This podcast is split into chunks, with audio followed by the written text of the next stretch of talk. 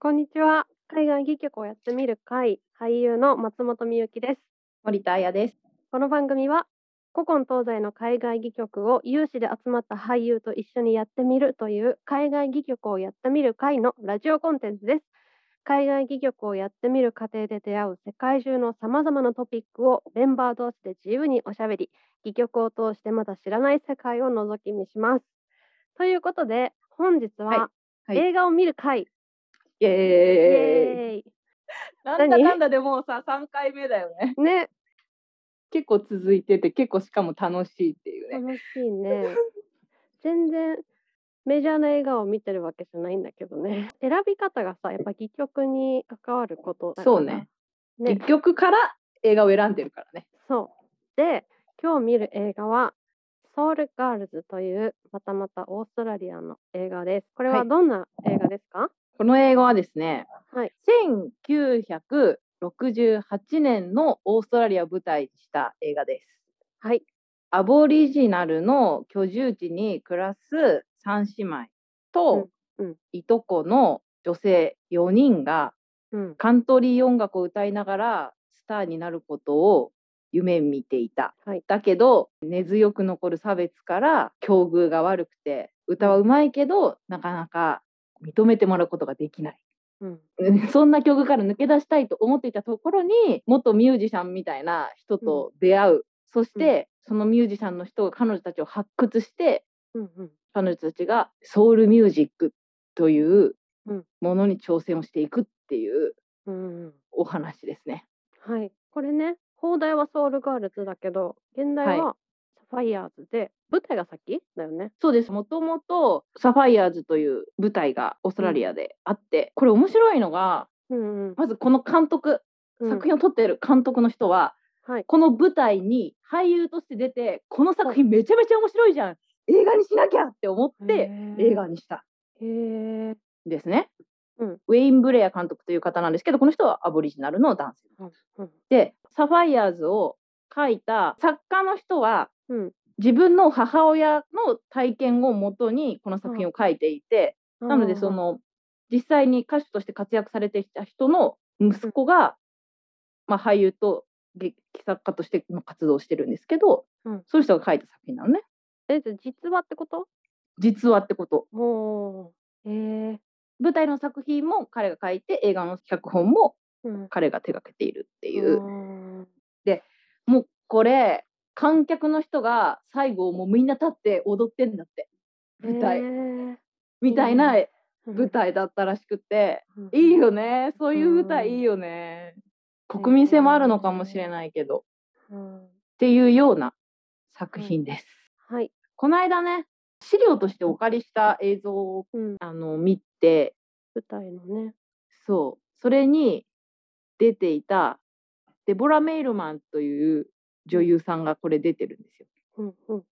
デボラ超可愛いじゃんってこの間そのね、うんミクちゃんと見た舞台作品を見て、うん。完全にデボラの虜になって、うん。親近感のを持つ女優さんだった。今日デボラに会えるのが私はまたちょっと嬉しいですよ。 はーい。じゃあ見ていきましょうか。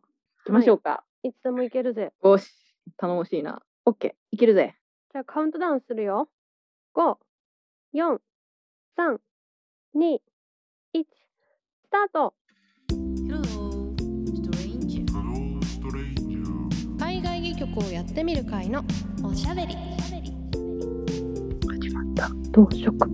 やっぱ最近だよね、60いやー、ほんと、年。裸足だね。ねえ、裸足でそんな痛い。保護区だよね。政府に保護されて、うんみんなで住んでるみたいな街だもんね。なんか肌がそんなに黒くないのが多い。そうね。ケネディだ、ケネディ。これ、テント大使館とか、公民権運動が世界中で起こってたよみたいなやつのや。っかぱっこいい。この人の方がいいよいやこうめっちゃかっこいいじゃん。あ来た来た。ママもめっちゃ歌うまい。親の子とさ顔がめっちゃ似てるからびっくりした。グリーフ超チャーミングだ。ね。こいつか。こいつがみんなを導くの。こそうだ。アイルランドの移民だって言ってたよ、今。れパブのショーみたいな感じってことホテルって書いてあったね。カメレランチ。カメラ。デボラが大人になってるよね。ギターも弾けんだね。ウィンクとかいちいちかっこよくできるのすごいんだけど。めっどういう感じで聞いてんのだって絶対うまいじゃんもううまいのはうまいじゃん嫌な顔しないと周りの人から変なやつだと思われるみたいな感じなのかなあるんじゃないですいやそうなるよねそれも。うなるよねベトナム戦争中なんだよね。 なんか電話ボックス可愛いよね大げすぎる。こんな人に預けられない。本当だよねないな説得の仕方がやばいってでもなんかちょっと憎めない感じはあるあの子が一番下なの。うんそうなの一番下なんだけど男の子が一人ねお父さんいないと思うんだよね多分この子絶対白人のねうん子だもんね、ねアボリジニだって隠してるわけじゃないのかもうでも白人になろうって思ってんのかなな。もうこの人たちと関わるのやめようって思ってんのかないや複雑だよなソウルンジェネレーションそっか盗まれた世代だから白人になれば犬扱いされないんだもん。髪の毛の匂い嗅ぐなエドって誰？エドって誰わかんないえエドっておじさんアイルランド系なの。やっぱ憎めないなこの人なんでこんな大事なとこに前に渡しちゃったの確かに。おお。絶対落ちると思う。これサイゴンかなんか撮影はオーストラリアでやったらしいね一部だけサイゴンのミュージアムをホテルの美術にして撮ったらしいけどほとんどオーストラリアで撮ったらしい衣装の色が綺麗。可愛いよねしかもうんどの衣装もみんなこの時代のファッション可愛いんだよな60年代70年代って可愛いよねもうモテモテだなうん。でもそうだよねこういうところにいたらそれはモテモテになるよなそうだよ。女の人いないんだもんな鳴らしない学校なんだ。かわいい。女たらしだよなこういう人 弱いよななんだよこの感覚金の管理とか絶対できないでしょって感じだけど、ほらもう家庭族みたいなのしてるじゃん。ダメだよお金渡したこういう人にこうさケイのさうん彼氏みたいな人は兵士じゃないのか衛生兵とかそういう怪我した人とかちで運んだりとかしてるんだよねきっとねね。赤十字みたいなやつのヘリに乗ったかわいい。ねかわいいねめちゃめちゃかわいい2人ともかわいいみやちゃんってどこ猫みたいな名前だね行けばバンドはいるんだ。ちょっとでかくなったんだ。すごいね。でかくなった。歴史だな。本番前にね、言うことじゃないのよ。そうなんだよ。今じゃないって顔してんじゃん。で、逃げるのも怖いよ。こんなん無理だよね。裸同然だし。逃げないよ。いや、怖い。うーなんでこんなうまいんだよ、歌も。顔。いやー、面白かった。やばい。後半ずっと泣いちゃった。なんだろう、これ。ケイにさ、改めて意識して、お前の故郷だよって言ってるのを見てるデボラの涙が超綺麗だった。 あんまりさ、うん。その白人化政策のことね、お勉強はあんまりしてこなかったけど、すごい大変なことなんだろうな。奪われたことももちろん大変だけど、だって完全な空白だもんね、彼女にとってはん戻ってきてもさ。でだもねってあのぐらいの帰っ。てきた時はうん黒人っぽい考え方が埋めそう込まそれう、てる感じがあったよね。あった。顔とか動きとか化粧とか全部白人の子だなって感じするもんね。うんはあ、大変だな。7歳ぐらいまでさ普通にアボリジナルとしてうん育ってからさらわれて、そこになれるのにも彼女はめちゃめちゃ苦労して、、ね、大人になって、うんで、また戻ってくるって彼女にとっては大変なことだよね。うんそんなに簡単に体だけ戻ってきたからってっていうのも大きそうだよね。ロビーがいい人でよかったな。よかったよね。ロロビビーがいい人で、本当よよかかった。ケイちゃん幸せになってほしいなそ。うそうそうそう。舞台もすごいみたい。ねこれ舞台やばいだろうな。えこれはやばい。なんつうんだろう。例えばなんかあの、ゲイルとヘボイピアニストなんだっけ、大丈夫デイブとかのさ、心理描写とかさ、うん。これ舞台はどうなってんのかなっていうのすごい気になっうん出会った時から惹かれてたんだね。そうそうそうそうかもしれないそう。もうあの髪の毛嗅ぐとこすごい好きなんだよな。でもダメ男だね。あの人はねダメだわ。ダ家メだよ族になったら、家族になったら苦労するからやめた方がいいなって思 う。。ね、そうよ。ちゃんと離婚してからね そうだよ告白した方がいいよ本当だよ。 まあうまくいったようだからよかったけれど も。でも可愛かった。ね。キャスティングがうまい。うん。リードのやつあのジェリーの役の子だけが歌手なんだよね。あ本当にそう本当に歌手あでそうあの子とデボラ・メイルマンの2人はもうすでにこの映画を撮る時点でオーストラリアで著名でうんうんうん。ではい他の人とかは本当無名の演劇学校を卒業したての子とかをキャスティングしへーしてで、シンシアとケイ。そうあとあのデイブやった人もうん。あー有名な人じゃそうなんだない人を映画かななんかの役を見て監督の人が、デイブ役にはこの人がいいって連れてきた人らしくてへだからデイブ完璧なんだけどなな んか ーね。もう顔とかお尻とか全部含めてすごく適任だよだからキャスティングはすごくうんこだわってたんだろうけど、うまくはまってていいなって思った。あのさ出てくる歌とかはさオーストラリアの人とかはみんなわかる歌なのかな楽曲ってどうなんだろうねまあ確かにね。それ分かったらまた楽しいよね。誰々見たいとかさ、誰々とか誰々とかって言われてもさ、全然分かんないからさ、クソって思うよ ね。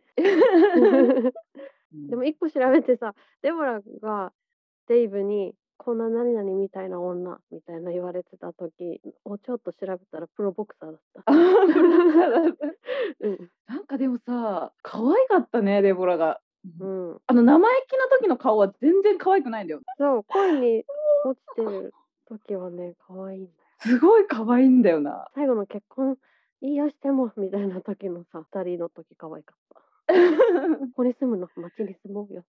可愛かったねうん、お父さんの脅しにちゃんと引っかか ってるデイブも可愛かったけど槍持って裸で走り回るんだぞとか言われてできるかとか言って ちょっと引いちゃってるっていうやっぱあとあれだね公民権運動とかその世界的な流れの中の今ここのオーストラリアみたいなのも、ねナイチンゲールとオーストラリアに比べると、だいぶ人権がようやく、まあ、キング牧師とかの影響もあるんだろうけど、世界的にね、世界過ごのしやすくなってるっていうのは感じる。黒人とか先住民の人にも人権はあるんだっていう空気感に世の中がなってきてる感がねすごくある感じが伝わってきたよね。うん最後本人たちのね写真とか出てきたけどさめちゃめちゃみんな美人だったねうん そうだよね。すっごい綺麗だったよねいやーみんなほんと女優張りのうん、お顔立ちというかおばあちゃんになった時もすごい綺麗だったし、すごいエネルギーのある写真だった。そうそうそう本人たち4人が写ってるやつ。やっぱりすごいファッショナブルだったんだろうな当時もきっとあの髪にスカーフとか巻いたりするの超可愛いんだよな。 かわいい流行ってほしいやりた いあれも当時の流行りだよね。 流行りじゃないやっぱ流行ってないとできないよね、うんそうそう そうそうなのよ。芝居の衣装ぐらいでしか着れないよね。すごいまつげとかつけまつげクリームみたいな感じだったな。可愛いよケネデねィ。夫人。なんだっけ、そう名ね前。うん。みたいな。なんかケネディがオープンカーで走ってる映像見るとちょっとドキッとしちゃうよね。 なんか 撃たれるんじゃないか。そうそう打たれるんじゃないかと思ってドキドキしちゃう。ファイヤーズって日本でやられたことあるのかな舞台。あるあるあるあるある。そうなんだ。うん。いやこの好き曲すごい読みたい。より読みたくなった。だいぶ勇気をもらう度が高いね。そうね。元気をもらうねなんか。あデボラ初演でシンシアだったんだって。あ次女。うん。レイディアンスも次女やったりとかさ、うんうん。自助役だったんだねあー。当時のデボラは奔放女子みたいな感じだっうんうんたんだね。でも確かに嘆きの7階段ねそもうそうそう奔放感うんね。あったもんね。うん。再演になったらさ、ね国民的歌手が舞台に出演したりとかするってすごい、この芝居儲かるって思わ れた。そうだね。でもまあ描き方かもしれないけど、本当に、あ、ちょっと過ごしやすくなったんだなって。 うん、でも勇気もらえるよね。勇気もらえる。境遇としては絶対自分たちの世代の方がやりたいと思ったことを口にできたり、やりたいと思ったことをやれる環境にいるじゃん私たちって。うん。まあ、時代もあるしもっと頑張れって思うよね自分 自分もっと頑張れって思うねでもあそこでああやって政府に保護された場所でああいう風に暮らしててうん。自分の場所だけど自分の場所じゃないみたいな感じだよねああいう保護区みたいなとこにいてでもねなんかその4人の人たちはいろいろそういう居住区の問題とかに取り組んだとか書いてあったね、うんあの本人たちはね。うん。白人に犬だってバカにされるの嫌だって言ってたもんね。ねえでも犬みたいに飼われてるみたいな感じでしょあそこの中で。ねえそうだよね。だって小屋に帰んなって言われてたもん。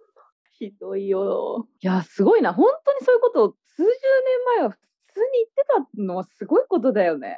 うん肌の色の違う人たちを、今は私たちはテレビとかもあるしね。でさいろんなものでやっぱもう見てるから、すでにうんうんう。んそんなに驚かないじゃん。うんうんだけどさ、うんああいうふうにさ、みんなで集まってさ、テレビ見るみたいな時代に、みんなでパブとかでこうやってちょっと楽しいなとかってやってて、わらわら違う肌の色の人とかが入ってきたら珍しいのかな。どうなんだだから山から出てきたみたいな感じの扱いだったもんね、なんかね。居住区に住んでて、だからお前たちの場所に。だってデイブもだいぶ最初そんな感じのこと言ってたよね。うんうんお前たちの行くとこは居住地だけだろみたいなこと言ってたもんな。ベトナム行きたいとか言ってた時に。 うんわかんないもんね。なんで肌が黒いのかとか。今だったらね、メラニン色素がなんとかっつ って。科学的な理由があるじゃん。ちゃんとうんそうだね。なんかアボリジナルの顔からだんだんそう西洋人の顔に近づいてきてて、ちょっとなんかいろいろ思っちゃったよな。やっぱさ、おばあちゃんとかお母さんとかはさ、アボリジナルだなって思う顔してるじゃん。そうだでもねそ。の娘たちとか、ケイちゃんとかはさ、わかんないよね。だからそうそう血が混じってるのを感じるよね。混じってるの感じる薄くなってるっていうのうがんうんアボリジナルの人たちの思いをこう思うと。悲しかったな。なんか言葉、その儀式の時とかにアボリジナルのうん言葉とかでさ話されるとあールーツが 例えば私が今日本語喋ってるけどでもその言語が本当はっていうかここにルーツのご元がそこにあるっていうのは結構感慨深いなというかうんそう自分に置き換えたら来るものあるなって思ったんだよね。私もみゆきちゃんもさ両親もみんなこう関東圏だからさ、うんうんそんなに方言がないじゃんん。自分にうんでもさもし自分が方言があるような場所うんでうん生まれ育って東京に来て標準語一生懸命覚えて、それが出ないようにって毎日生活してうんうんうんうんでちょっと帰省して周りがみんなその言葉で喋ってるところとかに行ったりしたら体で感じるものありそうだなっそうだてね思ったりする。なんか違うこっちなんだなっていうのが思う気がす る。ちょっと羨ましいなって昔から思ってんだけど私。うん。うん方言羨ましい気持ちあるな。言語ってすごいねアボリジナルの喋ってる言葉って一つのこうなんか五感っていうかさうんなんか音の流れみたいなのうがんうんあるじゃない、うんうん、なんか特別視しすぎかもしれないけど、なんか言語っていうよりは、もうちょっと自然に近い感じがなんかするんだよ音な。みたいなこと言葉ほど意味を強く持たないみたいな佐野っぽくないみたい な。わかんないけど佐野っぽみ たいな。 わかんないね私たちにはだけど私たちが喋ってる言葉とはうんうん違うっていうのはすごくわかるねフランス語とか他のそういう言葉とも違う感じがするよね、そうそうそうそうそうそうね。そもそものルーツが違うっていう感じする。まあ私たちが聞くときは儀式の時とかが多いから余計そうかああそうかもね。短いみたいな。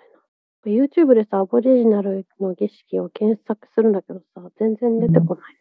やっぱ国語ああなのか YouTube とかにはあげないんじゃないだってな。 いや、それアボリジナ ルの話はあげないとは思うけあげど。たくないんじゃない、ねね、 ちが薄まる気がするようななんか でもアボリジナルのお父さんとかお母さんとかおばあちゃんとかもさ俳優がいっぱいいるって感じだったナイチンゲールとかさうん。オーストラリアはさアボリジナルの人はどっちかっていうといい意味でね俳優感がないしきっと俳優とかあんまりやってきてない人を、それを生かして撮ってるって感じだったけど、うんうんこの映画はちゃんうとんキャスティングされてる感じがした、確かに もそうだね。うだから演劇が浸透してるって感じがしたでもね劇団とかも実際うん持つようになってきたとかもあるし、まあイノクとかジャック・デイビスとかうんあの人たちがこう西洋の演劇をオリジナルもできるっていうことを気づいてきたね、